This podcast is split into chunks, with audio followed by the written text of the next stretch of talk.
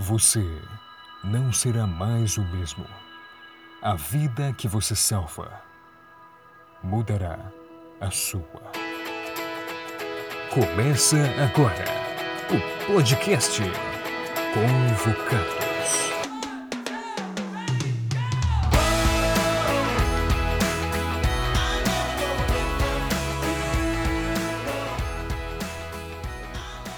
Olá pessoal, tudo bem?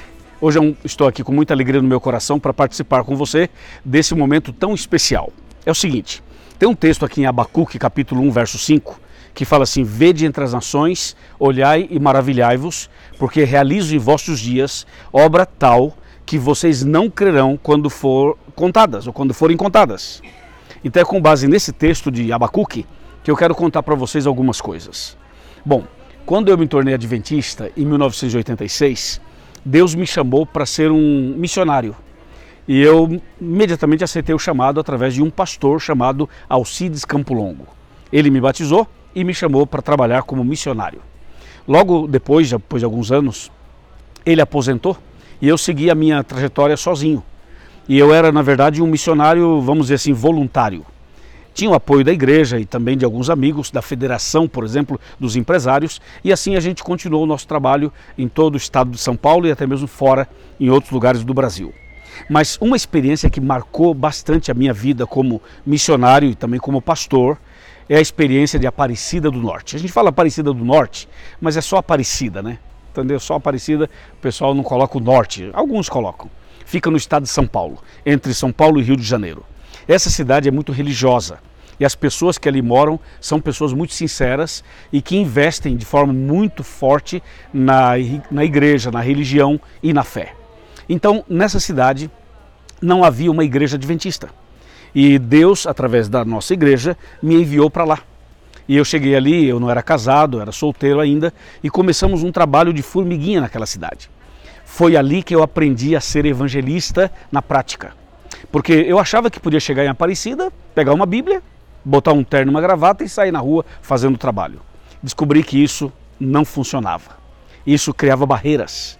Aí o que eu fiz? Coloquei uma calça jeans, um tênis, uma camiseta e colocava a Bíblia numa pastinha e aí fazia os contatos com as pessoas. Bom, Deus foi abrindo as portas e finalmente eu consegui um programa de rádio em Aparecida. Na rádio de Aparecida. Eu consegui 10 minutos por dia, imagina? Então, durante toda a semana eu fazia 10 minutinhos de programa. E isso foi abrindo portas na cidade e tudo. E finalmente nós começamos ali uh, um trabalho efetivo de evangelismo. Deus nos abençoou de tal maneira assim que nós conseguimos finalmente iniciar esse trabalho numa garagem na casa de um rapaz chamado Arlindo. Depois aquilo cresceu, cresceu, cresceu e a gente alugou um salão. Esse salão era uma fábrica de imagens que estava desativada. Nós conseguimos alugar e aí continuamos o trabalho nessa fábrica, ou antiga fábrica de imagens. Deus foi nos, nos dando assim tantas vitórias que um dia nós estávamos fazendo um trabalho numa rua, de casa em casa, oferecendo estudos bíblicos, quando nós batemos na casa de uma senhora chamada Benedita. Essa senhora tinha um terreiro de espiritismo, de umbanda, e esse terreiro era muito conhecido na região. E essa mulher, Dona Benedita, tinha um filho chamado Manuel, Cláudio Manuel. E aí então esse filho eh, era uma pessoa que bebia, que fumava, que usava drogas também tudo. E essa mãe pedia para os espíritos libertarem o filho, mas não funcionou, não deu certo. Finalmente essa mulher se ajoelhou e fez uma oração a Deus. Deus ouviu a oração dela. Então o meu irmão, o pastor Cirilo, estava passando na rua quando encontrou o filho dela. E aí então fez o contato com ele e o convidou para a igreja. E ele aceitou ir para a igreja. E a dona Benedita, a mãe de santo, se impressionou porque o filho aceitou ir para a igreja. Finalmente, esse filho abandonou os vícios, se converteu, aceitou Jesus e a mãe foi junto e a família inteira foi junto. E toda a família se converteu, oito pessoas da família. Fechou aquele centro e nós fomos ah, tentar alugar uma casa para ela morar, porque ela morava no próprio centro.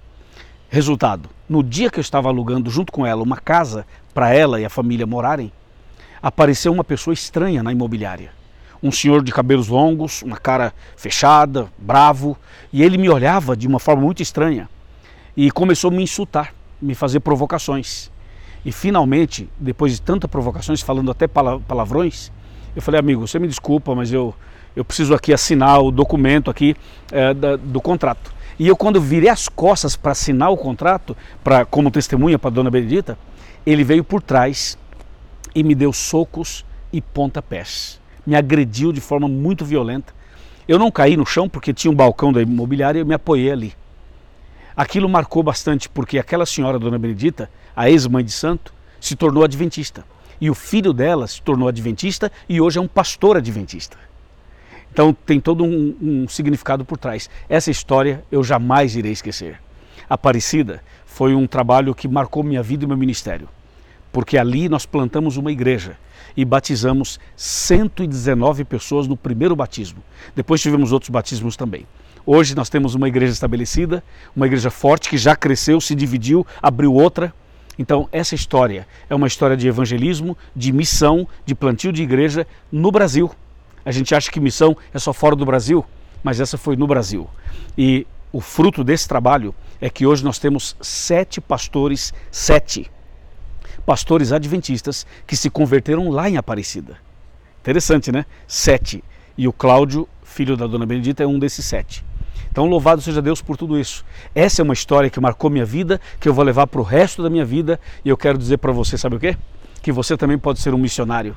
Você também pode ser um evangelista. Você também pode ser um, um servo de Deus, uma serva de Deus, partilhando a sua fé onde você mora, ou quem sabe numa região distante, ou até mesmo em outro país. Deus está chamando você para você também dedicar o melhor da sua vida para salvar pessoas.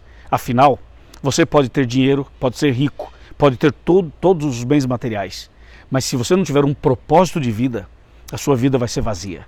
E o propósito é você fazer o bem para as pessoas. E o melhor bem que podemos fazer para as pessoas é ensinar-lhes a Bíblia, é evangelizá-las, é prepará-las para a volta de Jesus, para o céu. Entendeu?